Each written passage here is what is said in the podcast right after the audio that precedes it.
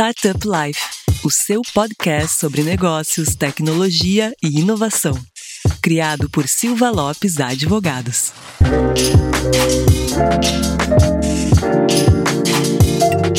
Fala galera, meu nome é Lion Lopes e está começando mais um Startup Life, o seu podcast sobre negócios, tecnologia e inovação. E como sempre, está aqui comigo, dividida a bancada, minha grande amiga Cristiane Serra, editora-chefe do Startup Life. E aí, Cris, tudo certo? Tudo certo, Lion. Então vamos para mais um episódio com um assunto de suma importância. Na verdade, é um assunto que engloba todo mundo que está no ecossistema, né? Mas eu já já conto qual é. Porque primeiro tem aquele recadinho importante. Não esqueça de acessar o portal startuplife.com.br para notícias e informações sobre o ecossistema e também nos seguir no Instagram, startuplifeoficial, seguir no Spotify ou na sua plataforma de preferência. Então, Lion e nossos convidados e ouvintes, o assunto de hoje é nova economia. O que, que ela é, da onde vem, para onde vai, para onde nós vamos com ela, né? O que, que ela está mudando nas nossas vidas. Então, Lion, conta para os nossos ouvintes quem são os nossos convidados de hoje. Isso mesmo, Cris. Vamos falar sobre nova economia, o assunto aí do momento, do momento dos últimos cinco anos, né? Porque já vem se falando sobre nova economia há um bom tempo também. Mas antes de falar sobre os nossos convidados, quero fazer um agradecimento público aí, porque aquele sempre fala na tua plataforma uh, predileta de podcast, pelo jeito, a, a plataforma predileta de podcast dos nossos ouvintes é a Apple, né? Porque Recentemente, a gente está entre os 30 maiores podcasts ouvidos no Brasil. A gente é o segundo podcast sobre empreendedorismo e o quinto sobre negócios na, na plataforma da Apple. Então quero agradecer aí todo mundo. Então continue compartilhando aí com seus amigos, escutando, que a gente está muito feliz com a repercussão que o podcast vem tendo nos últimos episódios. E para falar sobre nova economia, a gente chamou, como é de praxe aqui no nosso podcast, convidados de peso para bater esse, fazer esse bate-papo com a gente. A primeira pessoa que eu vou chamar para se apresentar aqui para o programa é o Renato Mendes, que ele foi cofundador da Orgânica, investidor, mentor da Endeavor Brasil e autor do livro Mude ou Morra. E aí, Renato, tudo certo? Tudo bom, pessoal? Primeiro queria agradecer pelo convite, parabenizar pelo podcast, dizer que é um prazer estar aqui com vocês. Acho que a gente vai ter uma, uma hora bem bacana aqui de bate-papo sobre nova economia, que é um tema que eu adoro. Legal, Renato. Muito bem-vindo aí. Obrigado por aceitar o nosso convite. Para fazer uma parceria com o Renato e também comigo e com a Cris, a gente tem um Rodrigo Terron, que ele foi CEO da Xiaomi, que recentemente passou pelo um processo aí de fusão e vai bater um papo aqui com a gente também sobre nova economia. E aí, Rodrigo, tudo certo? Fala Renato, fala Cris, fala lá. Estou muito feliz de estar aqui com vocês. Parabéns aí pelo sucesso do podcast. Tenho certeza que vai ser uma conversa super bacana e fiquei muito animado e honrado com o convite. Legal. Então vamos começar o nosso bate-papo sobre nova economia. E Cris, eu sei que tu sempre abre as perguntas. O que, que tu tem anotado aí pra gente? Vamos lá, então. Antes de fazer a pergunta propriamente dita, vamos fazer um pequeno resgate histórico, a velha economia nasceu com a Revolução Industrial e transformou a forma como o mundo se organizou até agora. Empresas com processos de linha de montagem para escala e produtividade, onde o foco estava no produto ou no serviço. E quem determinava as regras desse jogo era a empresa. E o consumidor cabia então a se adaptar. Com o desenvolvimento das novas tecnologias de informação e comunicação, esses paradigmas foram quebrados por meio de soluções disruptivas. Esse novo padrão econômico ainda está em formação. Então, nesse pequeno resgate, introduzindo um pouquinho do que é a nova economia, eu peço ao Renato para explicar aos nossos ouvintes o que exatamente é a nova economia. Já começa com essa bomba aí, Renato. Estamos aqui para isso, né? Mas legal. É, Cris, eu acho que é bem na linha do que você descreveu, né? Eu acho que a gente costuma descrever a nova economia como uma nova forma de se pensar negócios. E aí, quando a gente faz uma, uma contraposição com o que a gente chama da economia tradicional, fica mais fácil entender, porque a gente está vivendo exatamente esse momento de ruptura, esse momento de transição, de um jeito antigo é, para um jeito novo é, de se pensar, se criar, se gerir negócios, né? Esse, essa nova economia, esse jeito novo, acho que tem algumas características fundamentais que são legais a gente começar falando delas para todo mundo ficar aqui na mesma página. Eu acho que a primeira, você pontuou aí rapidamente, que é a questão de colocar o cliente no centro da estratégia.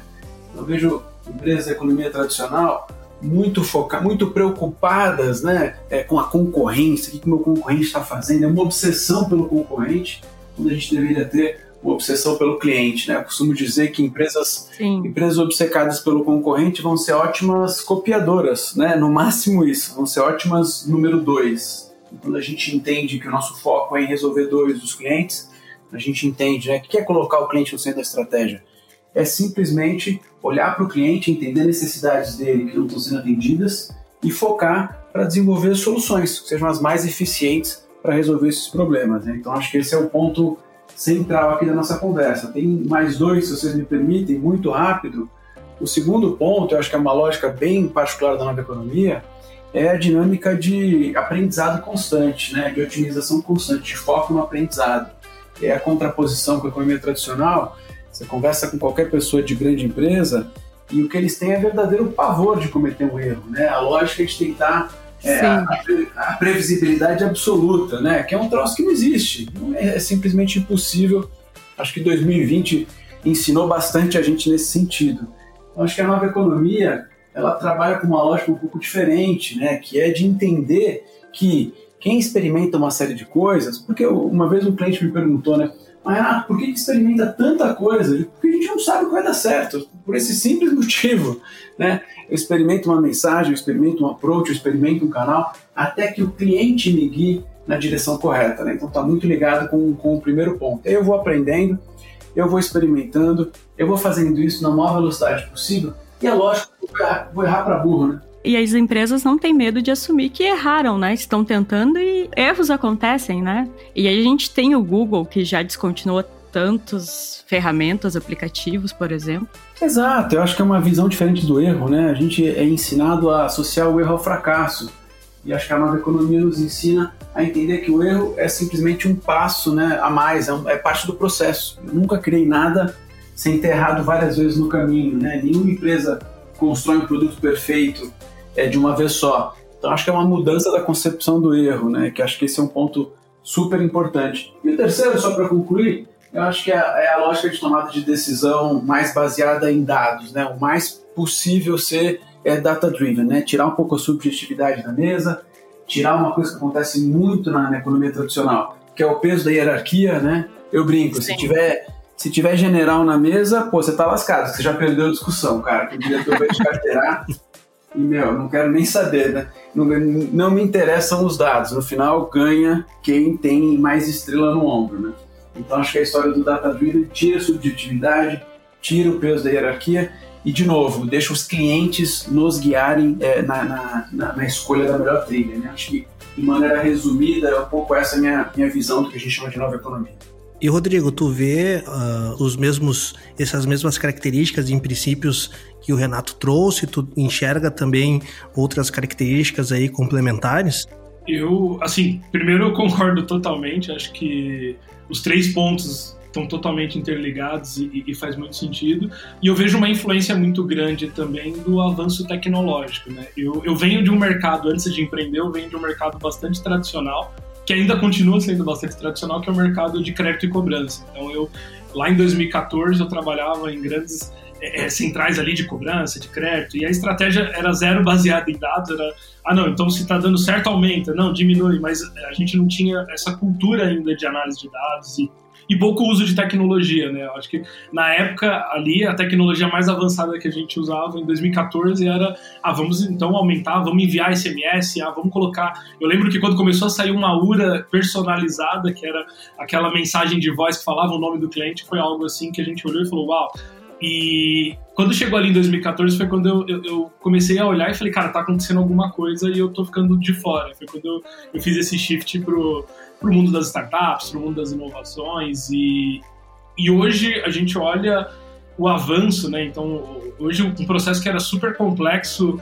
há sete, oito anos atrás, ele é muito simples, muito pela base tecnológica. Então eu enxergo que, complementando tudo que o Renato trouxe, a tecnologia tem acelerado muito o processo, e principalmente a adoção da tecnologia. Né? Uma vez eu vi um, um, um professor, ele falando uma citação super interessante, ele falou, olha, tem muita gente ainda com medo da inteligência artificial, e se a inteligência artificial vai roubar o emprego e não vai roubar o emprego, e os robôs vão fazer o trabalho manual.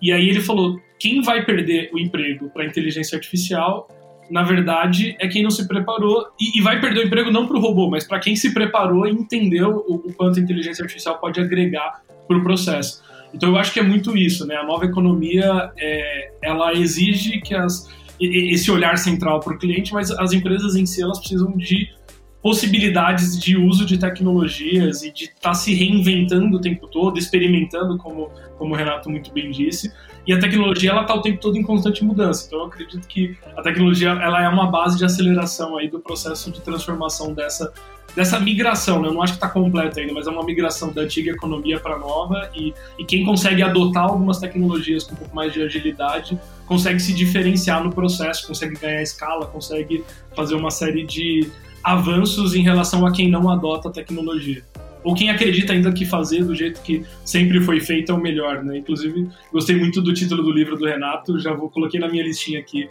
vou procurar ler ele logo mais. Isso é interessante, né?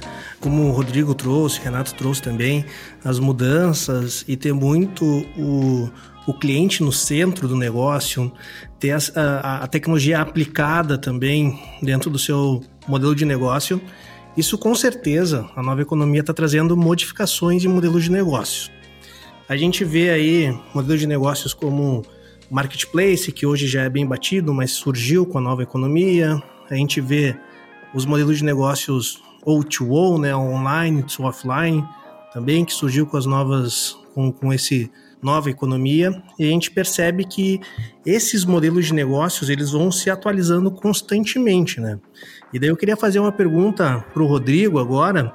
Rodrigo, como que tu vê a nova economia impactando os modelos de negócio? Tu acha que a gente chegou num limiar onde os modelos de negócio atuais só vão ter algumas modificações ou ainda a nova economia vai possibilitar a gente enxergar modelos de negócio super disruptivo aí nos próximos anos? Muito boa pergunta. Eu acredito que sim. É, acho que a gente ainda está num, num momento muito inicial. A gente tem muita possibilidade ainda de melhoria de modelos de negócio utilizando tecnologia e utilizando aí todos os conceitos é, de quando a gente fala né, de um pensamento mais lindo, um pensamento mais é, é, direcionado ao teste, à adaptação rápida, então aquela coisa de pô, falha e erra muito rápido, eu acho que ainda tem muita possibilidade. Né? Tem muitas indústrias ainda que elas estão num processo ainda inicial, né? A própria, própria indústria em, em si, é, esses dias eu tenho um amigo que está empreendendo, é, desenvolvendo hardware de, de manutenção preventiva e ele fala que quando ele chega nas fábricas, ele fala, cara, eles têm um maquinário e o maquinário sim é, é, super tecnológico, mas o processo de manutenção, por exemplo, é algo ainda muito antigo. Então tem muita coisa ainda que está pouco explorado, né? Acho que tem aí é, várias questões, por exemplo, dentro do agro tem toda a questão de conectividade. Então, assim, é, eu acho que a gente está num processo ainda muito inicial, mas a mentalidade vai permitir essa aceleração na, na transformação eu, eu vi isso em muitas empresas, então assim, a gente através ali da Xiaomi, a gente fez pouco mais de 400 projetos de hackathon, que são projetos assim muito pautados na inovação e na descoberta de novos modelos de negócio, e muitas vezes o que a gente enxergava ainda, isso 2017, 18, 19, então ontem, a gente, a gente enxerga que muitas empresas ainda não estão preparadas para ter um modelo de negócio tão transformador. Né? Então você chegava num hackathon, e, e quando a, você tinha um mentor que era um, alguém de dentro da empresa, você tinha ali um grupo de inovadores, né, propondo soluções, você via que ainda tem muito aquela coisa do não, cara, isso não pode, não, isso não dá certo, não, na nossa indústria isso não dá certo, não, a gente não pode implementar. Então ainda a cultura do não é muito predominante dentro das empresas, isso atrasa muito. É, a questão de hierarquia ingessa muito ainda o processo de, de inovação e de descoberta de novos modelos e principalmente a questão do teste. Né? Então a gente tem ali, eu, eu, sempre falo, né? a gente tem uma camada de empresas que já nasceram digitais, então isso facilita muito. Inclusive, muitas dessas empresas durante 2020 precisou mudar e se adaptar muito rápido ao modelo de negócio. A gente tem empresas que estão tá no movimento de transição, são empresas tradicionais, empresas centenárias, mas que ainda estão é, entendendo e testando, e essas empresas têm muito recurso, então é possível testar muitas coisas, mas ainda existe um certo receio de mudar diretamente o modelo de negócio. Um exemplo de uma empresa assim que, que eu acompanho e que a gente já, já esteve muito próximo é, é a Globo. Então a Globo está no movimento de transformação e de explorar um modelo de negócio novo com o Globoplay, que é algo fantástico, mas é algo um pouco atrasado, né? Se olhar ali o tempo que o Netflix está no mercado, o, o, recurso né, que, que a Globo tinha para investir, eles já poderiam ter começado esse processo antes. Mas está fazendo muito bem, porque está se adaptando e, e isso é o importante. E também, né, Rodrigo, puxando para o Renato também, escutar a opinião, não necessariamente tu, tu a, a começar atrasado é algo ruim, né? O problema é tu sempre ficar atrasado, né? É, eu, eu vi um número que eu achei fantástico e, e talvez seja uma das empresas ícones assim da nova economia, que, que já é bem antiga, o próprio Netflix que o Rodrigo trouxe, eu vi dados agora que o Netflix demorou nove anos para passar de 80 milhões de usuários. E a Disney aí, né, uma empresa gigantesca de entretenimento e produção de conteúdo, começou com seu com, com Disney Plus recentemente, né? Acho que vai fazer um ano. E eles em um ano passaram de 80 milhões de novos assinantes.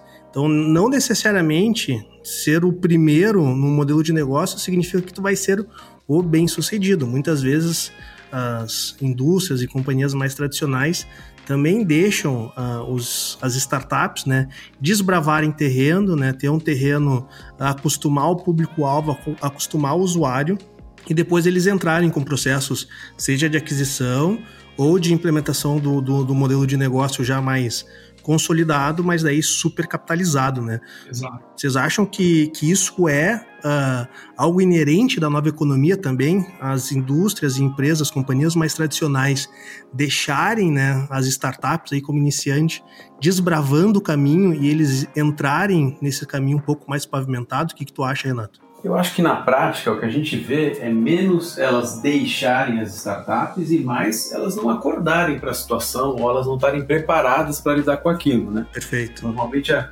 a sensação, a gente chama dos incumbentes, né? Normalmente a sensação de um incumbente quando surge uma, uma inovação é uau, como é que eu não tinha pensado nisso antes, né? Então acho que é menos elas deixarem mais alguém acordar, alguém sacar que tem alguma etapa do processo em que o, em que o consumidor não está sendo bem atendido ou que tem espaço para explorar isso melhor, né? Então, uma experiência que eu vivi, é a primeira venda online da Netshoes, né, de calçado online, pô, vocês são malucos, quem que vai comprar um tênis sem, sem experimentar? Vocês são doidos, esse troço não vai virar. Foi em 2002, né, a primeira venda de um calçado. O maior concorrente da Netshoes abriu sua operação de e-commerce em 2008, né? Então, para mim, a pergunta é o contrário. Como é que os caras demoraram seis anos para se adequar a esse novo canal, né? E aí custa caro. Agora, por outro lado, como tudo na vida, é, também tem as dores, tudo tem dores e prazeres, né? Eu acho que também tem as dores de você, você tem as dores de você ser pioneiro. Então, o que você descreveu de Netflix e Disney, para mim é muito claro.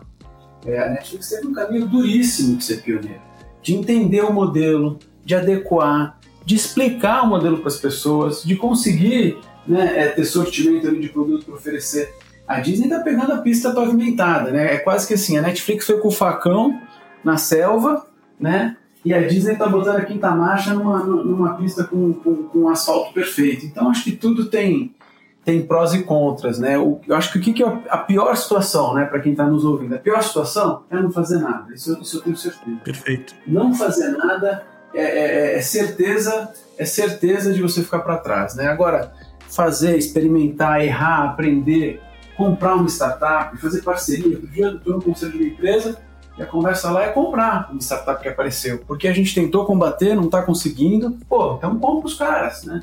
E faz parte do jogo. Então a gente tem várias formas de você reagir à disrupção. É, a mais saudável é tentar mudar a tua cultura, né? E realmente construir algo que tenha valor dentro de casa. Mas nem sempre é o caminho mais fácil, o caminho que é possível fazer no tempo que a gente tem disponível. E Renato, só complementando a tua fala, você falou que em 2002 a gente falava quem é o louco que vai comprar é, é olhando para a internet. E hoje, para mim, pelo menos assim, a, a, minha pergunta é quem é o louco que vai numa loja, né? Então assim, hoje eu, é. eu sou cliente da Netshoes e, e cara, eu não me vejo indo numa loja experimentando, tipo, situação meio meio antiquada. Eu amo entrar ali com dois cliques, amo, cara, comprar na Amazon, uma sensação assim única, assim, você vai lá, cara, às vezes você tem 10 minutos e com 10 minutos você consegue, 2 minutos você consegue concluir um processo, né? E, e complementando isso que o, que, que o Lai falou também de aquisições, M&A, de uma forma geral, é algo também, o que está acontecendo é muito interessante, né? A nível global, esse movimento das grandes empresas de acordar e falar, pô, peraí, acho que eu posso juntar força para as startups, está sendo bem, bem interessante. A minha próxima pergunta é justamente isso: como fazer essa adaptação? A gente viu essa questão da adaptação, ela já vem ocorrendo, né? Como a gente está conversando há algum tempinho. Mas o ano passado, devido à Covid, foi um boom, digamos assim, né? De empresas correndo enlouquecidas para conseguir se adaptar a essa nova forma. Então eu pergunto para vocês como a gente falou muito que elas precisam se adaptar, mas como fazer isso? Eu, eu acho que é um pouco do que a gente falou, assim, Cris. De cara, tem algumas, algumas formas de você reagir é, quando o seu setor está tá sendo atacado ou você está sentindo que está sofrendo uma disrupção. A gente falou de algumas. Então, a primeira é isso: eu posso me juntar, eu posso fazer uma parceria, uma joint venture com essa startup. Eu posso comprar, né, fazer o que a gente chama de acquihire, né, que é uma aquisição que, na verdade, você está colocando talentos para dentro de casa. Sim. E o terceiro caminho, que eu acho que é o, é o que a gente sempre tenta fazer, é você criar essa, essa, essa competência dentro de casa. E aí é um pouco do que o Rodrigo falou. Isso passa muito por uma mudança na forma de pensar. Então, é uma mudança cultural, né? Sim, com certeza. Puta, eu vivi assim com a, com a orgânica, pô, pelo menos uns 15 processos de transformação digital. A gente entrava em empresas tradicionais, tentava mudar. E assim, é uma briga, é uma briga, Cris, é uma briga. Com certeza é o passo mais difícil, né? É o mais difícil, porque uma coisa que eu aprendi, assim, a gente lia muito a respeito e toda vez que eu ia praticar eu percebia que era diferente. Então a gente começou a falar, cara, esquece, ninguém sabe. Eu concluí o seguinte, ninguém sabe, vamos aprender fazendo, né? A teoria na prática é outra, né? É, cara, vamos aprendendo fazendo. Então, assim, por exemplo, um grande aprendizado que eu tive aí, uns três anos fazendo isso. A gente chega numa empresa, costumava dizer que é o seguinte, tem 15% das pessoas que te recebem com tapete vermelho, te abraçam, pô, pelo amor de Deus, graças a Deus que vocês chegaram, vamos transformar esse negócio e tal. Tem 15% que não quer te ver, né, pintado de ouro ali, que a sensação é assim, né, putz, esses caras vão, vão fazer eu perder meu emprego. Eu não estou preparado para o novo, esses caras vão fazer a transformação, então tem 15 a favor, 15 contra e 70 em cima do muro que estão só olhando, será que essa consultoria vai vingar ou não vai, né? Já vieram tantas, nunca deu certo e ele fica esperando para ver para que lado ele vai. O que a literatura dizia, quando a gente lia os blogs americanos e tal, dizia o seguinte: ataque é, o grupo que não quer que não quer fazer a, a, transformação, que não quer aderir, né? E a gente começou a perceber que era mais fácil fazer o contrário. Então, quando a gente chegava numa empresa, a gente fazia um raio-x ali, né, um assessment rápido, e identificava os grupos que estavam mais propensos a abraçar o digital. E a gente começava a transformação por eles. E é porque era muito mais fácil, era a turma que já estava junto, né? Aí o que a gente dizia é o seguinte, cara, temos que ter resultados rápidos, temos que construir um case muito rapidamente aqui. Em três meses eu preciso ter resultado. Para quê? Para fazer um storytelling interno e atrair os 70% que estão em cima do muro. Então, assim, esse foi um troço que a gente demorou umas sete, sete experiências para aprender. Né? E aí a gente vai entendendo o que é isso. O jogo é como você faz a narrativa interna. Porque se as pessoas têm medo de perder o emprego, elas vão boicotar, né? Sim. E outra coisa que eu aprendi: ninguém, ninguém te boicota na tua frente, né? Na tua frente todo mundo sorri e tal. Pô, acabou a reunião, você já está sendo bombardeado no WhatsApp, no cafezinho. É só bola nas costas. Assim. A rádio corredor. Ah, cara, essa briga a gente sempre perdia, né? Então eu acho Sim. que o grande aprendizado é mapear quem está afim, traz para dentro, faz um projeto pequeno, obtém resultado concreto rapidamente, monta um case e conta pro resto da empresa, né? Eu brinco que a literatura dizia assim, empurra todo mundo na piscina, né? Vira o tiozão chato do churrasco, empurra todo mundo na água.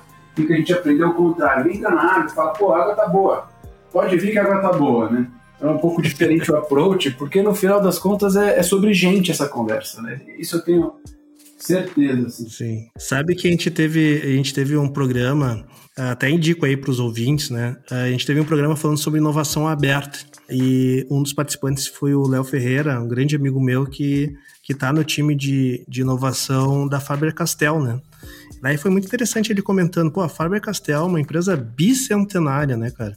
Quantas empresas bicentenárias a gente tem aqui?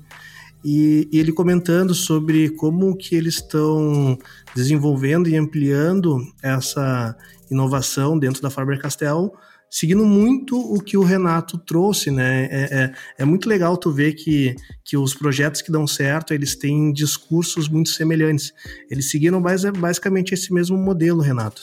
Ter um primeiro projeto, demonstrar para a galera que deu resultado, com isso mais pessoas vão se interessar e, e, e o projeto de inovação uh, dentro da companhia vai ganhando força e novos aliados, né?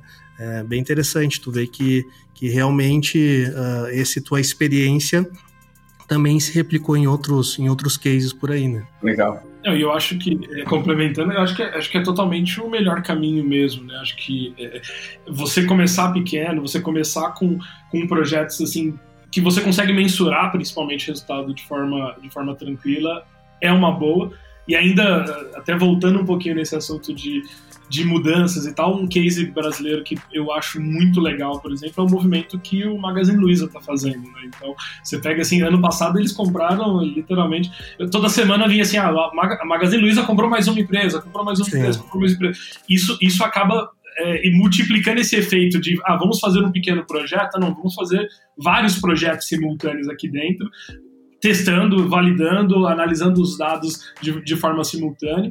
Eu, em 2016, eu acho, eu visitei o Luiz Labs pela, pela primeira vez. Eu lembro que eles tinham acabado de pegar um escritório maior e falou, cara, a gente vai encher isso daqui de, de pessoas de tecnologia, a gente precisa de ajuda, tal, tal. E a gente até fez, chegou a fazer alguns eventos lá dentro. E, parecia um negócio meio utópico, assim, porque eles iam contratar quatro, cinco vezes o que eles precisavam em termos de pessoas para aplicar tecnologia ao negócio. E agora é, essa fase assim amadureceu muito. Acho que eu diria que o Magazine Luiza evoluiu muito em relação aos próprios concorrentes aqui, aqui no Brasil. E, e tá, para mim, assim, tá batendo de frente com, com os grandes players que, que, que vêm de fora para navegar no mercado brasileiro. E esse movimento de aquisição é algo assim que vai é, gerar um efeito daqui dois, três, quatro anos assim fantástico, porque eles estão montando ali um, um, mega hub de concentração de pequenos negócios que estão mexendo em pequenas partes do negócio como um todo e acelerando o processo de transformação. Então é um case bem, bem interessante.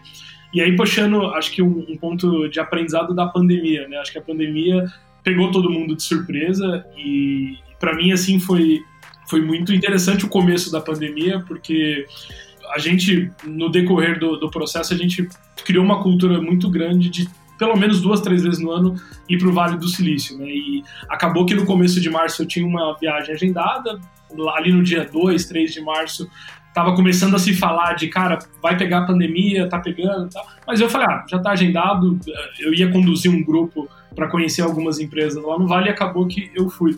E aí eu vi o começo da adaptação, porque adaptação para mim é uma, é uma palavra muito importante desse momento. Né?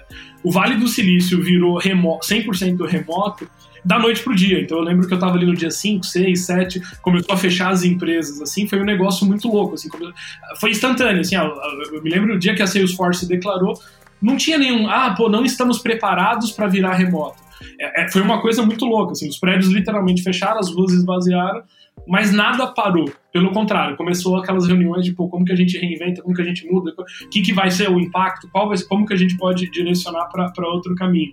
E, eu, e, isso me remete muito a quando eu fui pela primeira vez. Eu fui pela primeira vez ali em 2014 pro, pro Vale, e quando eu cheguei lá, isso foi a coisa que mais me espantou. Porque todos os escritórios que eu visitei lá estavam vazios. E os caras falaram: não, olha, é, as pessoas não vêm para cá todo dia trabalhar aqui presencialmente, elas vêm quando elas precisam, quando tem uma reunião. A cultura do trabalho remoto lá já era algo maduro desde 2014, 2015 e foi ganhando força. Então, assim, quando chegou no momento da pandemia, foram pegos de surpresa assim, mas a adaptação foi muito rápida. E aqui no Brasil, Tem empresa que ainda está em fase de adaptação, tem empresa que ainda está com dificuldade de, pô, como que eu coordeno a equipe, como que eu melhoro a comunicação, como que eu crio essa troca. E esses elementos são muito importantes nesse movimento, né? Não dá para falar de nova economia se você não conseguir ter uma eficiência no, no negócio para conduzir uma mudança de uma forma rápida. Eu acho que isso é essencial. Perfeito. E tu comentaste sobre o, o case Magazine Luiza, né, né, Rodrigo? E deixo aqui mais uma dica também para a galera que a gente analisou o case Magalu junto com a própria, com, com, com, com o Rafael Montalvão da Magazine Luiza, falando sobre o mercado de retail tech e e-commerce e lá ele dá um pouco sobre como que, como que foi essa, esse arco de adaptação da Magazine Luiza, né? Ele que é diretor uh, de e-commerce da Magazine Luiza, uh, explicando como que foi essa abertura de, desse novo canal de venda da Magazine Luiza e de como eles tiveram tanto sucesso. Eu concordo 100% com o Rodrigo, né? Uh, se tem um, um benchmark para se analisar como é a adaptação para novo, para uma nova economia, sem dúvida nenhuma, a Magazine Luiza vai estar tá aí em qualquer em qualquer lista né, de, de empresas de referência. Mas a gente, tá a gente falou muito aqui sobre adaptação de empresas tradicionais e tudo mais. E eu queria ouvir do Renato aí, que tem um, um histórico na Netshoes, uh, de como que foi, Renato, tu já, uh, vocês uh, pensarem um modelo de negócio e iniciarem uma empresa já adaptada para uma nova economia. Tu pode compartilhar um pouco dessa experiência? Eu acho que foi. Eu não estava lá desde o início, né? Não sou, não sou fundador da companhia. Eu acho que é importante lembrar, pouca gente sabe, mas a Netshoes nasceu como uma loja física. Né? É, ela não nasceu na economia digital. Legal, eu não sabia, eu não sabia disso. Ela nasce numa loja física em 2000, dois primos, né, 20 e poucos anos, e eles começam a fazer um negócio de super tradicional, né? Eu brinco com o Márcio, que é o fundador, foi CEO da, da companhia o tempo todo, até ser vendida para o Magalu. E eu brincava com ele, né? Falava, se alguém perguntasse qual era a ambição deles em 2000, ele ia dizer ter 30 lojas físicas, né? E ele dá risada, né? Fala isso de sacanagem Sim. com ele, né? E ele dá risada. Porque a migração da Netshoes para o digital, ela foi muito mais em cima de uma necessidade, em cima de uma dor, em cima de uma, de uma oportunidade. Então, de um lado, a empresa estava com uma época de, de estoque super alto, né? Na loja física, ao mesmo tempo brigando com o dono do do terreno e o cara querendo o espaço de volta. E aí falou, caramba, como é que a gente faz, né? Vai ter que abrir outra loja, estamos com esse estoque nas alturas tal. E aí o Márcio teve a ideia, ele gostava muito de tecnologia, ele gostava de montar computador, comprava muita coisa no Mercado Livre e falou, pô, e se, eu, se a gente experimentar vender um negocinho aqui pelo Mercado Livre, né? De novo, parecia é, loucura total. Mas a primeira incursão da Netshoes digital foi via Mercado Livre e depois é por um projeto de um grande banco que montou, na época, eles chamavam de um shopping center virtual. E eles convidaram várias lojas para estarem lá e a Netshoes foi uma das convidadas. Né? Então, eles davam todo o apoio de tecnologia, ajudavam com toda a parte de back para você poder ofertar os produtos. Né? E aí a empresa é, foi pegando gosto, foi aprendendo e foi entendendo que, que isso podia ser uma alternativa para aquela loja física que teria que ser fechada. Né? A Netshoes nasceu no fundo de um estacionamento. E aí o dono do estacionamento, que era a Universidade Mackenzie aqui de São Paulo, queria expandir a universidade, falou, ó, vamos tomar, tá acabando o contrato, a gente quer o terreno de volta. Então a Netshoes, o estacionamento ia ser expulso, que era do tio do Márcio, e a Netshoes também ia ser expulsa, né? Então acho que o, o, aprendizado dessa história é que a maior parte dessas transformações, né, não das empresas que são ativas, mas a, a transformação, ela sempre acontece na dor. É muito raro a gente ver alguém falando assim, não, vamos, tá tudo bem, mas vamos mudar, né? Estamos batendo meta todo mês, mas eu acho que a gente tem que mudar. Agora está começando a ficar mais comum, né? Tem uma frase que eu que atrapalha muito, né? Que é, em time que está ganhando não se mexe. Isso é uma bobagem de todos os tempos, né?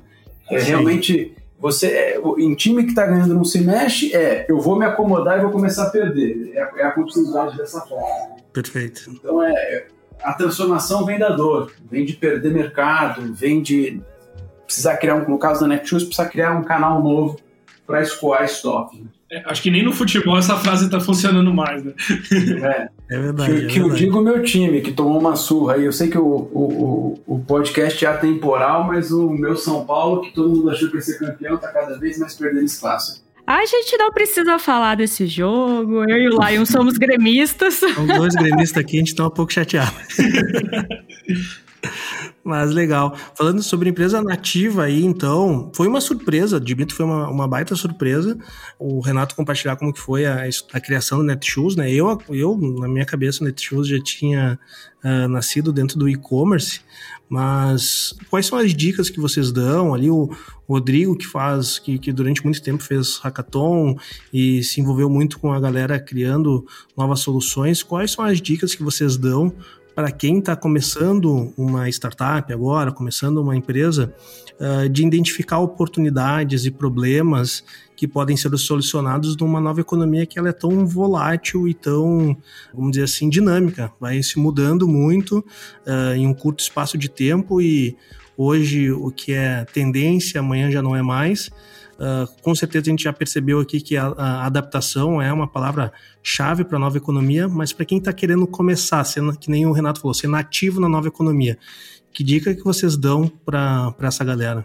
Eu, eu diria que até algo, uma dica que não me deram e eu não, não segui, e acho que quando, quando a gente aprende a gente, a gente consegue melhorar muito. O Renato falou bastante aqui no começo sobre a literatura, sobre documentação, sobre. Ele não usou o termo playbook, mas hoje está na moda né, usar o termo, o termo playbook, mas eu acho que a gente no Brasil, eh, de uma forma geral, a gente não, nunca teve essa cultura de documentar muitos cases, então, assim, acho que, de um lado, a gente precisa desenvolver uma mentalidade data-driven, olhar para dados o tempo todo, mas acho que a gente precisa documentar muito e buscar muita referência, né? Então, eu, eu vejo que, às vezes, muitos, muitos empreendedores é, brasileiros, principalmente quem está começando, às vezes ele abraça aquela ideia, ele não olha tanto para o problema, ele olha mais para a ideia, porque a ideia foi inovadora, disruptiva, fantástica, mas ele não faz o exercício, né? Dentro dos hackathons, que eu, que eu tenho uma liberdade maior com os participantes, eu, eu costumo dizer que é a lição de casa. Eu falo, precisa fazer a lição de casa muito bem feita. E isso é super importante. É, a lição de casa, é, ela, ela ajuda você a entender mais do que você vai fazer no futuro. Então, para quem está começando a empreender, hoje em dia existe muita coisa documentada aqui no Brasil. Se você olha para o mundo, você vai achar muito mais coisa ainda. Existem muitas métricas, né, que, que dá para você saber se o seu negócio está indo bem ou mal, se você tiver a cultura de acompanhar. Eu demorei muitos anos para entender isso e o dia que eu entendi foi uma mudança assim muito grande do, do mindset aquela dica é, é, muito padrão, né? De quando você fala, você tem que trabalhar com as pessoas certas. Então, é, a gente ajuda muitas empresas hoje, como Rocket City, e sempre ajudou como Xiaomi, a se aproximar dos talentos em tecnologia, porque não dá para fazer essa transformação sem ter pessoas ali que façam parte e que colaborem com isso. Então, assim, ter as pessoas certas é muito importante entender a geração mais nova é muito importante também, né? A gente não falou muito sobre isso, mas existe uma geração completamente nova e às vezes eu vejo algumas grandes empresas falando assim, pô, mas não dá para confiar no trabalho de um cara de 20 anos. Só que esse cara de 20 anos, ele é um nativo digital ele não sabe um, ele não conhece o comportamento analógico, ele nasceu no digital. Sim. Então a facilidade dele no digital ela é muito maior do que a de alguém que está há 30, 20, 25 anos de carreira.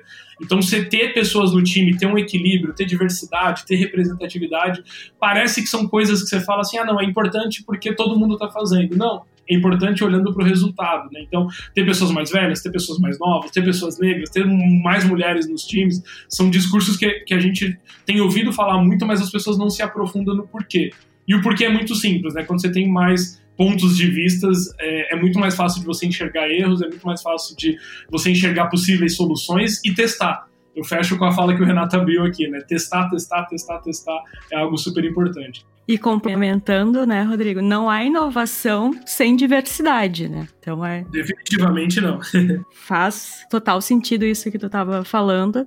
E trazendo assim, analisando um pouco mais a nossa aldeia, o Brasil, eu pergunto aos nossos convidados e a ti também, Lion. Como vocês entendem o atual cenário brasileiro diante dessa nova economia e quais são os desafios? Caramba, eu já vi que essas facinhas estão caindo tudo no meu colo aqui, né, Rodrigão? Essa moleza. A Cris está me ajudando, Renato. Renato, eu aprendi na faculdade de jornalismo que o jornalista tem que incomodar o seu entrevistado. no bom sentido, né? De instigá-lo. Conseguiu. Pode falar lá para os professores que conseguiu. Deu certo. Tô brincando. É, eu acho o seguinte, pessoal, eu, disse, eu sou. Eu acabei de ter um filho, né? Eu brinco que quem tem filho é, tem que ser otimista, não tem outro jeito, né? Tô com meu segundo filho, às vezes o cara tem um só desavisado, dois não, já sabia como é que era. Né? Então, tem que ser otimista para ter filho. Mas eu acho que a gente, tem, a gente tem quase que dois Brasis, assim, sabe? Quando a gente fala da nova economia, quando eu vejo o amadurecimento do ecossistema de startup, quando eu vejo a quantidade de bons empreendedores surgindo, boas empresas, né? Empresas brasileiras se tornando unicórnios, se tornando referência lá fora. Fico muito otimista. Esse é o Brasil que eu quero acreditar, construir. Tenho certeza que essa é uma das alternativas para construir um, um, país melhor. Agora, infelizmente, tem um outro lado que joga contra, né? Que às vezes o que, o que eu brinco é se eles não nos atrapalhassem já seria muito bom, mas eles insistem em nos atrapalhar, né? Que é toda a parte que fica é, na responsabilidade do poder público. E nem quero dar muita mídia para eles, né? Mas é, eu tô otimista, porque eu acho exatamente esse Brasil que a gente descreveu aqui é o Brasil que pode dar certo, é o Brasil que vai gerar emprego, é o Brasil que vai educar cada vez mais gente, que vai focar em resolver problemas da sociedade, que vai ter uma geração de empreendedores, né? Não sei a idade de vocês, eu estou com 41. É, Para mim era quase um palavrão empreender, né? Era quase um palavrão. E hoje eu vejo meus sobrinhos, né? Todos querem ter negócio, querem. Tem que tomar cuidado, mas assim, eu vejo com muito otimismo que esse, essa face aqui do país que a gente está discutindo é aquela que que me dá confiança para seguir adiante. Perfeito.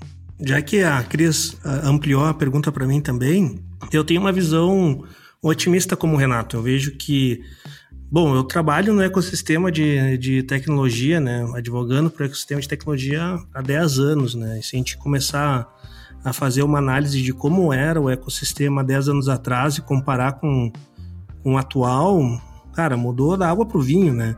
Há 10 anos atrás a gente nunca imaginava que, que o ecossistema no Brasil ia estar tão pungente assim e tão desenvolvido, solidificado, né? Eu mesmo acreditava que isso demorar alguns anos a mais para chegar no, no patamar no cenário que a gente está hoje. Então eu vejo que eu sou super otimista, eu vejo que o cenário ah, atual do Brasil, a gente está tendo novos players dentro, dentro do ecossistema, já entendendo a nova economia, com as companhias mais tradicionais, né, como foi o exemplo aqui da Magazine Luiza, mas a gente vê até empresas estatais como o próprio Banco do Brasil se adaptando né, e investindo bastante nessa, nessa nova economia. Eu tenho uma perspectiva de um cenário super positivo para os próximos anos. E a gente, como, como escritório de advocacia, a gente acaba sendo um termômetro bem grande do que está acontecendo, né? E dos últimos anos para cá, a gente começou a, a ter o, o nosso portfólio uh, cada vez mais empresas tradicionais criando spin-offs ou criando setores de inovação aberta para desenvolvimento, seja de uma política de aquisição de novas startups, de desenvolvimento de novos spin-offs ou de relacionamento então tu vê que um, um cenário atual que já está bom, uh, daqui a alguns anos vai se tornar melhor ainda, né? Porque essas iniciativas que estão sendo feitas agora, elas são iniciativas de cauda longa, né? Elas vão começar a dar resultados daqui a, a 3, 4, 5 anos, né? Então eu, eu vejo que é uma boa perspectiva, acho que o cenário atual brasileiro tem é, excelentes oportunidades e a gente tem profissionais hoje super capacitados para atuar nesse, com esse mindset de nova economia e também uh, um cenário brasileiro que vai estar tá bem capitalizado nos próximos anos, já com a gente tendo cases aí super relevantes. O primeiro IPO que a gente teve de uma startup que foi da Medios, né, que quem entrou no, no IPO da Medios ou quem investiu ali está super feliz com a, a valorização dos papéis e não só pela valorização dos papéis, mas pela própria Médios está se desenvolvendo, né, se estruturando cada vez mais, criando novas linhas e novos canais de negócio. Então, eu acho que a gente está começando a ter aquele ambiente pegajoso de inovação que tanto se fala na literatura, onde a gente está tendo cases e, e referências que deram certo, que incentivam novos entrantes e que eles já começam a, a, no ecossistema com muito mais conhecimento, educação e que o caminho pavimentado para evoluir, né? Eu tenho uma visão otimista aí junto com o Renato. O que, que tu acha, Rodrigo? Eu concordo uh, com todos os pontos que foram colocados. É, também acho que difícil não, não, não demonstrar o otimismo. Acredito muito é, no potencial é, do talento brasileiro, né? Acho que a gente, eu, eu, assim, eu acho que até agora tudo que foi feito foi um trabalho muito grande de saneamento básico. Ainda as pessoas estão começando a conhecer agora. Eu, me lembro assim, em 2014, quando eu olhei assim e eu vi essa coisa da startup, eu me lembro que em 2015, quando abriu o Cuba, a primeira vez que eu fui assim, eu falei, cara, que negócio, que proposta legal e tal. Hoje eu faço parte ali das startups do Cubo e eu vejo ali todos os dias novos negócios chegando, novas pessoas empreendendo.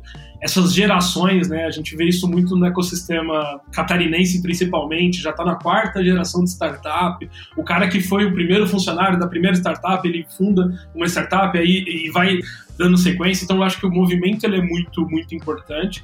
No chapéu de educador agora dentro da Rocket City, é, o, o o Renato trouxe uma preocupação com o poder público, eu trago uma preocupação muito grande com educação. É, a gente tem visto aí movimentos, principalmente financeiros, de investimentos, M&As gigantescos, mas a gente tem um déficit de mão de obra qualificada muito grande ainda, e, e aí é, são dois movimentos necessários. Né? Um movimento é de educação mesmo, de formação tecnológica, de formação nas áreas de produto, nas áreas de, de design, acho que tem muito trabalho para ser feito nesse sentido, e um trabalho muito forte de, é, como posso dizer, de fortalecimento do processo de transição de carreira. Né? A gente vai precisar fazer transição de muita gente, muita gente que é, as pessoas não estão habituadas, né? Vamos colocar assim, a velha economia.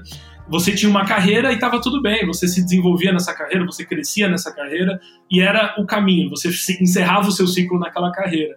E a nova economia tem toda essa questão da flexibilidade, da adaptação. Então, transição de carreira se torna algo muito comum e muito necessário. Então, acho que o esforço aí que, que a gente precisa nos próximos anos é ter muitas iniciativas de educação. Isso foi um dos grandes motivadores nossos de, de fazer a fusão com a Rocket City, mas eu acho que é, sem é, problema nenhum, a gente precisa de ter mais concorrentes, precisa ter mais pessoas é, comprometidas com a formação e com esse apoio de transição de carreira, porque a gente vai precisar de muita mão de obra. É, eu, eu, sempre falo isso em lives, outros, outros podcasts que eu já, já participei, que é, vai ser um problema muito grande se a gente chegar num patamar que a gente tem muito recurso, que a gente tem estrutura e a gente não tem talento. Então, a preocupação com o talento é algo assim que mexe muito comigo.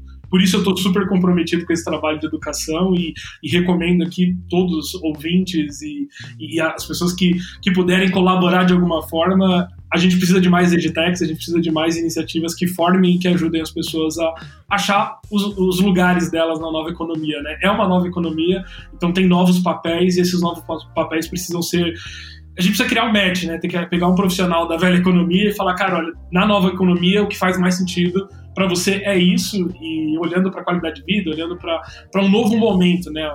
As empresas estão mudando, né? As culturas estão mudando. Então, acho que é um momento muito bom, mas eu estou completamente otimista, muito animado, gosto, acordo todo dia assim com muito ânimo para fazer o que eu faço, porque a gente vê transformação na vida das pessoas e acho que isso é o que mexe, né? E a tecnologia tem esse poder, né? Ela muda hábito das pessoas. Então, isso me deixa assim muito, muito animado.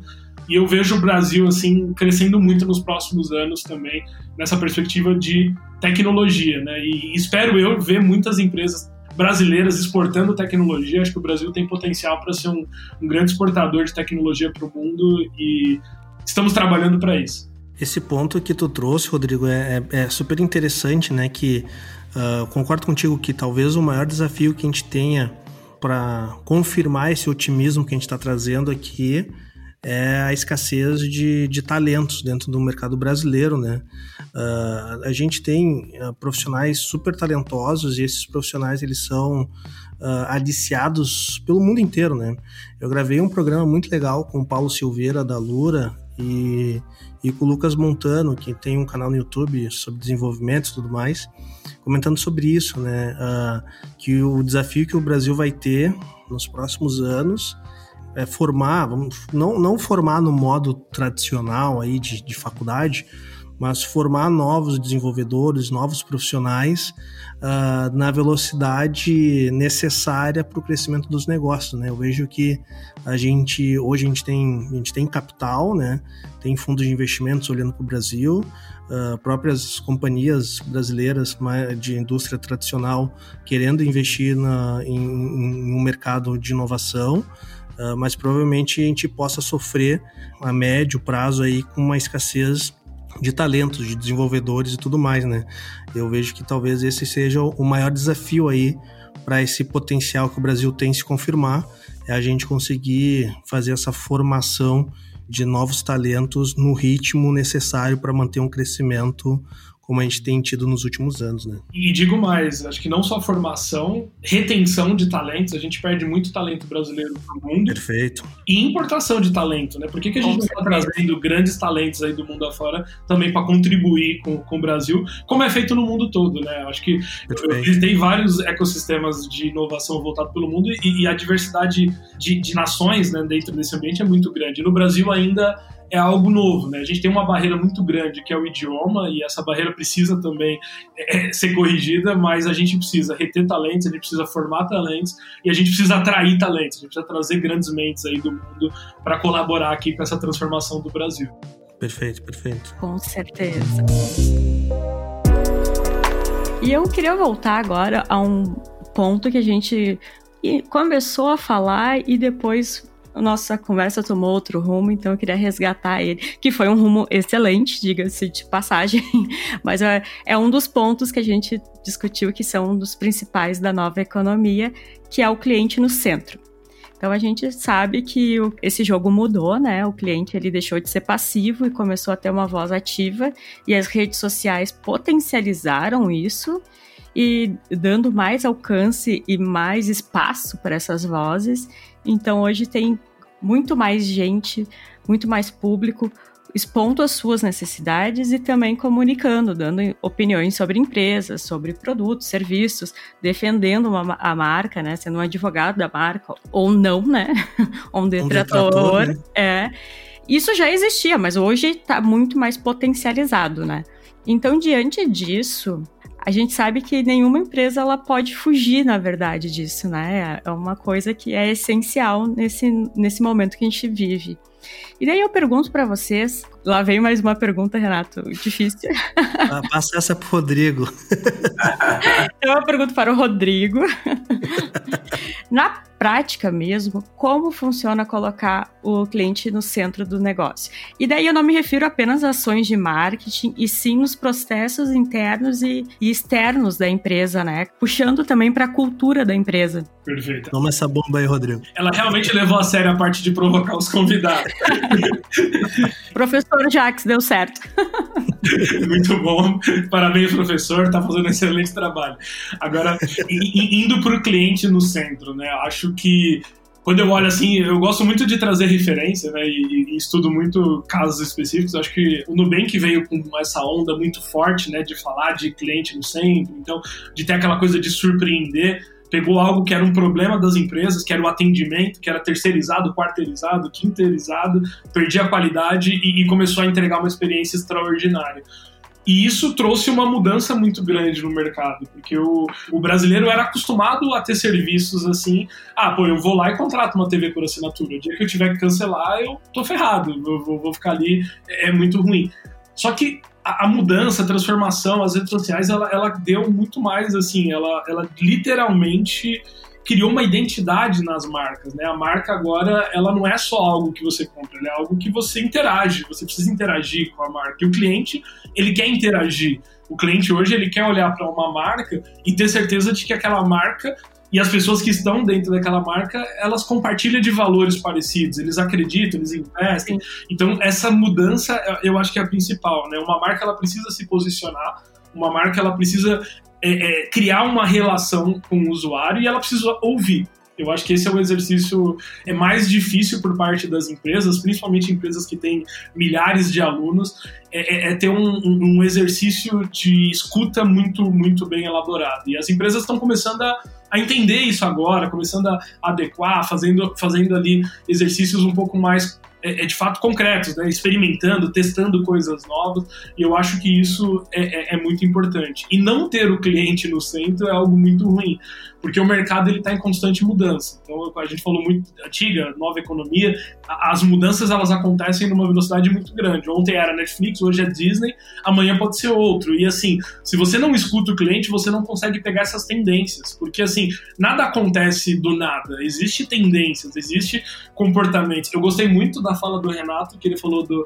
se você olhar só para concorrência, você vai ser um bom copiador. E ninguém quer mais um bom copiador, né? Cada marca ela tem que transmitir uma identidade.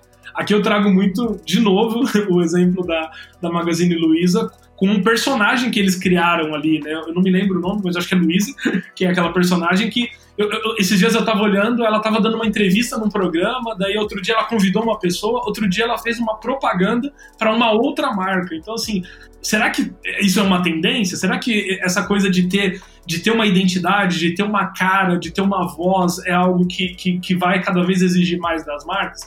E eu acho que isso está acontecendo, esse movimento. Assim, as marcas elas, elas começaram a se preocupar mais com isso e quem, de novo, quem foi na frente é, tem o trabalho mais difícil, né? Tá lá com o facão, como já foi dito aqui, mas tá se diferenciando. Nesse momento é bom. Daqui a pouco alguém vai pegar o jeito e vai falar, pô, entendi como foi feito, vou fazer, vou fazer melhor. Mas esse pioneirismo ele marca, né? Todo mundo lembra do Nubank quando fala pô, da experiência da marca, porque eles inovaram de uma forma muito bacana no momento que ninguém estava fazendo isso tão bem. Até tinha pessoas fazendo, mas assim, foi, foi algo assim que chamou muita atenção o formato. E eu, eu, me lembro que na época, assim, o Nubank era palestra de todos os eventos, todo mundo falava de CS, de atendimento, de, de, de, de, voz da marca, então é algo que marcou muito. Mas eu acho que, assim, é mais do que uma tendência, né? A marca que não tem uma identidade hoje, ela é uma marca fraca, e uma marca fraca, ela é facilmente substituída ou esquecida. Acho que só uma, uma historinha rápida de cliente no centro que é legal. É, não sei se vocês viram um tempo atrás, o, a Uber lançou um serviço de pedir carro por telefone, um 1800 lá nos Estados Unidos, né? E aí foi muito curioso, assim, eu li a notícia, pô, Uber lança é, serviço de pedir carro por telefone. E aí na maior parte dos grupos que eu fazia parte, todo mundo criticando, né? Pô, mãe, quem que vai querer ligar para pedir um carro? Esse negócio não escala, vai ter que ter atendente do outro lado, tal. E eu assim, imediatamente quando eu li essa notícia, eu pensei, eu pensei na minha mãe, que sempre me dizia, puta, eu, eu gosto de Uber, mas eu tenho dificuldade de pedir. Eu tenho medo, eu não sei se eu estou pedindo certo tal. E quando eu fui ler a notícia com mais profundidade, fui pesquisar um pouco mais, eu fui entender que o que eles estavam fazendo era exatamente lançar um serviço para atender um segmento de terceira idade. E eu falei, cara, acho que parafraseando aqui o Rodrigo, os caras fizeram a lição de casa. Eles entenderam provavelmente que eles deviam ter uma penetração baixa na terceira idade, foram conversar com o cliente, foram entender que essa turma tinha dificuldade, às vezes, de baixar o aplicativo, ou de cadastrar o cartão, ou de fazer o pedido por lá, mas que gostaria de ter o serviço, porque ele é superior né, à concorrência, é principalmente de táxi, e eles lançaram um serviço para esse nicho, né? Então, eu brinco assim, às vezes quando você não vê valor em alguma proposta de uma marca, muito provavelmente é porque o target não é você, né? Isso para você não tem valor, mas para uma pessoa da terceira idade, o que o Uber fez teve um super valor. Acho que esse é um exemplo simples que mostra isso. O que é cliente no centro? Essa capacidade de ouvir né, e criar soluções para resolver problemas é, existentes. O Renato, você trouxe um ponto muito legal, até trazendo. O Uber é um, foi, né? Ainda é, a gente faz algumas coisas juntos. Esse ano, ano passado fizemos, mas em 2018 e 2019 a, a gente fez assim um circuito com a Uber é, de hackathons pelo Brasil. E, e, a gente, em 2018, foram seis estados, e a Uber tinha essa coisa muito forte do assim: você quer ser global, seja local. Escute quem está ali naquela região. E, e, quando a gente fez esse, esse projeto com a Uber em 2018, esse projeto estava baseado numa decisão da Uber de implantar um tech center aqui no Brasil, que hoje existe, né? Não sei se todos os ouvintes eles, tão, eles sabem, mas a Uber tem um tech center com quase 200 engenheiros aqui no Brasil, que desenvolve tudo que é voltado para segurança para o aplicativo da Uber no mundo todo. E desenvolvido aqui no Brasil, e tem, assim, talentos, assim, brasileiros fantásticos lá dentro. E quando a gente fez esse hackathon, foi um circuito, então tinha edições locais. A gente foi para Fortaleza, a gente foi para Belo Horizonte, foi para Recife, fomos para Brasília e, e, e, Porto Alegre.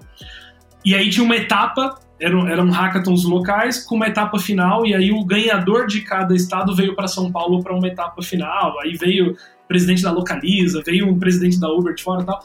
E a solução que ganhou, ela se chamava Me Liga, que era um Uber para é, é para idosos. E era, a gente tinha acesso às APIs da Uber, né? Eles queriam testar a aderência das APIs, então o pessoal rapidamente integrou a API da Uber com a API de voz, simulou. Eles foram na rua, gravaram com os idosos, é, falando que eles não pediam Uber, tentaram fazer um idoso pedir Uber, o cara não conseguia. E isso foi muito legal, porque eles ganharam essa premiação e a gente levou o grupo ganhador lá na Califórnia, na sede da Uber em São Francisco, para apresentar o projeto e falou, cara, isso pode, isso é uma, uma, mega sacada que a gente não teve aqui dentro. Então, assim, é, a gente, de uma forma muito singela, participou desse processo de escuta. E foi em Porto Alegre, foi no, no, Uber Hack de 2018, tem várias notícias aí na internet. Eu conheço, eu conheço quem participou, é a nossa, nossa sede é em Porto Alegre. Que legal. E na, na época, na, na época é, eu conheço os envolvidos no programa ali, foi, foi, foi bem bacana mesmo. Então, e, e, surgiu de uma ideia assim, esse grupo, ele tava ali, e isso é muito louco de criação de ideia, né? Eles tiveram essa ideia duas horas da manhã do sábado do Hackathon, né? Pra quem não tá familiarizado, Hackathon são aquelas maratonas que ficam o final de semana todo. E eles ficaram o dia todo, das 8 da manhã do sábado até duas da manhã, quebrando a cabeça. E aí um cara falou, pô, e se a gente olhar para isso? 5 horas da manhã, eles estavam procurando idosos na rua para fazer entrevista, para ouvir. Coitados idosos, apavorados, né? Esses jovens daí. esses jovens, o que esses jovens querem? No fim das contas, eles conseguiram, gravaram tal, conseguiram implementar um MVP muito rápido, mostrou, ganhou a etapa de Porto Alegre. Vieram para São Paulo um mês depois, ganhou a etapa nacional e a gente, eu, eu tive o prazer de acompanhar, a gente levou eles lá para Califórnia e foi uma experiência assim super legal. E o Uber usou muito essa estratégia para decidir o local do tech center. E acabou que veio o tech center para o Brasil, hoje é uma realidade. Então, assim, esse exercício de ouvir, ele parece trivial, ele não é trivial, é difícil para caramba, mas ele tem um resultado muito grande. E às vezes o resultado não é no curto prazo. Às vezes é para você mapear uma tendência lá na frente. Ou mapear dentro de todo todo o target, né? Mapear um pedacinho que você não está atendendo bem. Então é algo, acho que o Renato trouxe um exemplo perfeito e, e, que a gente teve muito orgulho ali de participar de algumas etapas. Legal, bacana, baita, baita case mesmo para ser, ser analisado uh, sobre, sobre cliente no centro, né? Sobre ouvir o cliente. E, bom, vocês falaram sobre, sobre Nubank, com certeza Nubank, sensacional. A gente teve a oportunidade de gravar um episódio com, com o pessoal do Nubank também. E, e, e hoje, né, quem pensa em cliente no centro e não e não analisa como são as estratégias do Nubank para como referência, uh, já já está começando perdendo um pouco de, de muito conteúdo bom assim que o Nubank já trouxe uh, ah, para o mercado de como, de como fazer isso. Uh, pessoal, a gente está chegando aqui nos nossos finalmente do programa. Quero fazer uma última perguntinha para o Rodrigo e para o Renato, que é sobre futuro da nova economia. Como que vocês enxergam daqui para frente uh, modificações na nova economia? Vocês enxergam que quais são as tendências relacionadas à nova economia? Agora é o cliente no centro. Vocês enxergam alguma outra tendência forte aí que vai impactar a nova economia, transformar a nova economia numa velha economia, talvez? O que, que vocês enxergam aí uh, ah, para o futuro? Só para avisar os nossos convidados que nessa a gente pega leve, viu? É, é só realmente, como o Lion gosta de brincar, é futurologia. É futurologia. O bom de futurologia é que tu nunca erra, né? É, que é uma previsão, né? E senão seria. A gente pediria afirmações. Então, fiquem tranquilos que a última pergunta é leve. A, a minha sorte é que eu respondi a da crise, então o Renato começa. eu, eu acho que menos, menos tentando assim fazer futurologia, né? Acertar é, na mosca, acho que conceitualmente o que a gente deve ver é a evolução desse processo. Né? Tem um conceito na nova economia que a gente fala que é o novo vem, né? E eu acho que o que vai acontecer é sempre isso. Sempre vão ter novas formas é, de, se, de se reinventar, de se recriar, e a gente vai viver num processo de otimização constante.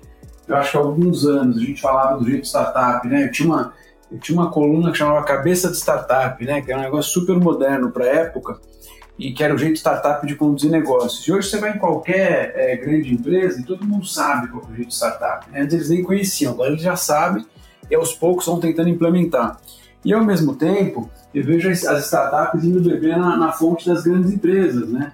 Também tentar é, estruturar mais um negócio, falar de governança, de processo, que também é necessário para você dar o, o próximo passo.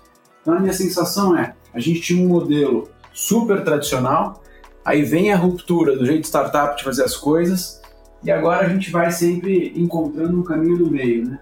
Tendo a crer que o jeito startup deva ganhar cada vez mais espaço, porque ele é mais eficiente, porque ele é mais ágil, porque ele é mais leve, porque ele se adapta com, com mais velocidade.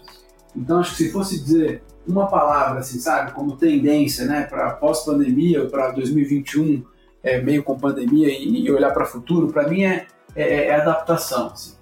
A capacidade de se adaptar à medida que os cenários é, mudam é, é, é, é a capacidade que tem mais valor, assim, é a habilidade mais valiosa é, para o futuro. Não tenho a menor dúvida disso. E, e aproveitando aqui que é a, é a última pergunta, queria agradecer a vocês pelo convite, dizer que foi super prazeroso. A gente está aqui há uma hora, acho que a gente podia ficar umas três horas é, trocando figurinha aqui de nova economia. E acho que a mensagem final, só que eu, eu deixaria para quem está nos ouvindo, quem acompanha aqui até o final, é, é, eu vejo muita gente com vontade de fazer coisas novas, de fazer coisas diferentes, mas sempre arruma uma desculpa para não começar, né? É, desde meus alunos lá do INSPER, falar, ah, professor, eu tô só esperando fechar lá o dev para a gente fazer não sei o que. Ah, professor, eu tô só esperando o cara de design. Aí vejo amigos meus, não, quero começar uma como aqui na pandemia. Então acho que a dica é, começa. Começa. Dá o primeiro passo, tira do papel, se arrisca um pouco, erra, aprende, né? Cai, levanta, porque o cenário perfeito ele nunca vai existir, né? Nunca. Você vai esperar ah, o alinhamento dos planetas ali, aquela coisa perfeita para começar um projeto. Não precisa nem se empreender, pode ser começar um, um side business, pode ser começar um projeto dentro da empresa que você trabalha. Acho que a dica que eu queria dar para todo mundo é comece. Acho que essa é a, a outra palavra que eu queria deixar como mensagem final. Perfeito, Renato. Eu que agradeço aí a disponibilidade de, de participar do nosso podcast. Como tu falou, realmente, uma hora aqui passou muito rápido e a gente poderia conversar muito mais tempo né, sobre o assunto e certamente a gente vai ter novas oportunidades de gravarmos junto aqui outros episódios no Startup Life. Muito obrigado aí por, por participar. Já faço um gancho para o Rodrigo também, Rodrigo, dá tua, tua dica final aí sobre o que, que tu enxerga de tendência para o futuro da, da, nova economia e já deixar os teus recadinhos finais aí, Rodrigo. Legal, legal. Primeiro, também tô, tô muito feliz aqui de, desse bate-papo. Nem parece que é uma hora. Eu vi agora no relógio uma hora e oito. Eu falei, meu Deus. Mas, é, pô, muito bacana o bate-papo. Acho que falando do ponto de vista de tecnologia, né? Tem coisas, assim, muito interessantes chegando aí. Então, o 5G é uma delas o avanço da tecnologia ali de inteligência artificial. Então, assim, tem muita coisa que vai influenciar, sim, no, nos novos modelos de negócio. Pode ser que o que é novo, nova economia hoje, daqui cinco anos já não seja tão novo assim, porque vai ter que dar lugar para coisas novas e, e, e, cada vez essa o espaço de tempo que você precisa para uma nova evolução da tecnologia ele é menor. Né? Então isso isso é super interessante do ponto de vista, fazendo um gancho aqui com a fala do Renato, de fazer coisas legais, de aproveitar, eu acho que a dica que eu tenho é agora você não precisa mais ir com o facão, já está mais tranquilo. Então, assim, quem começou a empreender um pouco antes, quem começou a empreender ali. Eu, eu não vou nem falar, eu comecei em 2014, mas quem começou ali em 2000, com Netshoes, quem, quem começou lá atrás, preparou muito bem o terreno, né? A gente tem hoje credibilidade. Quando a gente falava lá na década de 70 do desenvolvedor de software, o desenvolvedor de software ele era aquele cara nerd, estranho, então as pessoas tinham uma imagem muito ruim. Eu, eu vi até uma palestra assim muito legal que, que o palestrante ele falava que muitas pessoas não queriam seguir carreira em tecnologia por causa do que a família iria pensar dele, porque tinha os filmes da época mostravam nerd, falava não, cara, não é o caminho e o cara ia para outros para outros caminhos. Não, meu filho vai ser médico. Exatamente, exatamente era, um, era, era um comportamento padrão.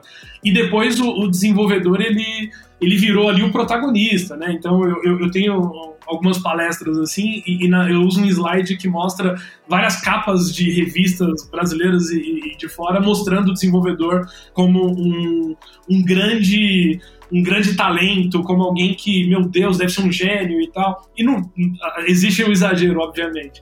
Mas a, a, figura do empreendedor, eu me lembro que quando em 2014 eu decidi largar minha carreira para empreender, as pessoas tinham um olhar ainda de, de, de julgamento. Falava, cara, peraí, não tô entendendo. Você trabalhou tanto para chegar até aqui, você vai largar tudo para começar do zero numa coisa que talvez não dê certo. E hoje já começou a mudar, hoje está começando a ter um. Assim, o, o empreendedor ele está sendo bem visto, as pessoas estão olhando assim.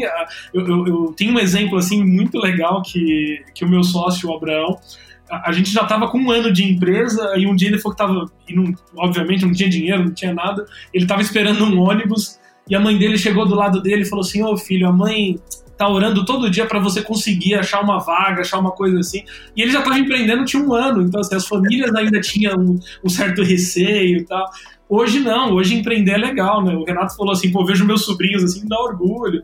Então assim, hoje os pais estão começando a falar pro filho, cara, você precisa virar empreendedor, vai, vai trabalhar com tecnologia. Ontem eu, eu tava com alguns amigos e ele falou, cara, como que eu faço para colocar meu filho nos cursos desses aí de tecnologia e tal? Eu quero que eles empreendam, então mudou muito. Então, assim, a, a palavra final é não precisa mais do facão, dá para ir só com, com a lanterninha, assim, o mato já, já tá mais arrumadinho e o Brasil precisa de mais empreendedores. Então, é, a gente precisa fazer muito mais. Esse movimento, como eu falei, para mim ainda. A gente acabou de terminar o saneamento básico, não dá para ver ainda o impacto, mas nos próximos anos vem um impacto assim gigantesco de tudo que foi feito. Eu tenho uma gratidão muito grande pelas gerações anteriores de empreendedores, pessoas que, que realmente fizeram trabalho pesado. Hoje em dia é muito mais fácil, hoje em dia você tem acesso aos investidores, você tem acesso a créditos, você tem acesso a tanta coisa assim que dá para fazer. Você tem acesso a espaços como Cubo, como a CAT, como Porto Digital.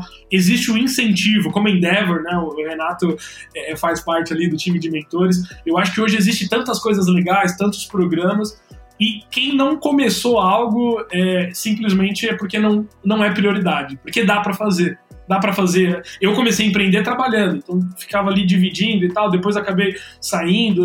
Acho que assim é um preço alto que se paga sim, mas assim, o momento é agora. Acho que nenhum outro momento na história foi tão não vou falar fácil, mas assim, foi tão acessível você conseguir desenvolver um negócio, você conseguir desenvolver um projeto e ver esse projeto crescer, ver esse projeto transformar vidas, ver esse projeto impactar indústrias. Então, a recomendação que eu tenho, eu faço das palavras do Renato as minhas. Se você tem dúvida se, pô, será que eu começo? Cara, vai lá e começa. Se precisar de ajuda, tem aí muita referência, muito empreendedor, me coloca à disposição. Tenho certeza que todo mundo aqui também está sempre à disposição de falar com novos empreendedores e dá para fazer. Acho que esse é o ponto, né? A gente brasileiro é resiliente, gosta de, de seguir e dá para fazer sim. Perfeito. Sensacional, Rodrigo. E como tu comentaste, é realmente, né? O caminho está mais pavimentado, está mais acessível. Não quer dizer que está mais fácil, mas tem muito mais informação, né? Antigamente era, era escasso a informação, hoje uh, tem essa cultura muito boa do ecossistema do give back, né? De um cara que já chegou a um, a um patamar auxiliar quem está ainda uh, nos patamares abaixo a chegar no mesmo patamar do que ele, né? Exato. Com mentoria, com conversa, com bate-papo, se dispondo a gravar podcast como, como você e o Renato estão fazendo aqui, com certeza tem uma galera aí que deve estar tá começando e está nos escutando que, que aprenderam muito com vocês durante essa, esse pouquinho mais de uma hora aqui. Para finalizar, então, pessoal, quero agradecer novamente, Rodrigo, Renato, muito obrigado por participarem. Se a galera quiser entrar em contato com vocês, como que pode ser feito, como que faz para entrar em contato, LinkedIn, Instagram? Uh, Renato, tem alguma, algum contato que tu queira deixar aí para a galera? Ah, acho que o mais fácil comigo é LinkedIn e Instagram mesmo. Acho que os meus perfis ali são públicos e pode me mandar mensagem por ali. Às vezes eu demoro um pouquinho, mas eu respondo todos. Legal. E, e você, Rodrigo, quais, são os canais aí que tu indica pra galera se quiser bater um papo contigo? Mesma coisa, é, uso muito LinkedIn, muito Instagram. Se quiser outra rede, Rodrigo Terron em todas as plataformas, todas as redes. É muito fácil de achar. Você não vai. Talvez você vai achar algum com nome parecido, mas você não vai achar outro sou também super acessível, obviamente que às vezes também demora um pouquinho, né? Principalmente, às vezes a gente participa de um podcast, de uma palestra e vem muita, um volume grande assim de mensagens, mas eu tento também, na medida do possível, responder a todos e, e fazer o give back, né? Teve muita gente que você trouxe esse ponto, acho super legal. Teve muita gente que ajudou a gente a chegar onde a gente chegou e, e, e a gente está sempre à disposição de ajudar quem realmente quer fazer algo interessante, quer fazer algo que gere impacto e tamo aí. Rodrigo Terron em qualquer lugar tá fácil de achar. Maravilha. E com esses recadinhos finais, a gente chega ao fim de mais um episódio aqui do Startup Life. Espero que nossos ouvintes tenham gostado. Se vocês gostarem, compartilhe aí com cinco amigos. Convida cinco amigos a, a conhecer o Startup Life. Tenho certeza que eles vão conseguir tirar bons insights aqui dos nossos programas. Cris, muito obrigado por participar comigo de mais um episódio. É o próximo programa. E nos ouvimos no próximo programa. Tchau.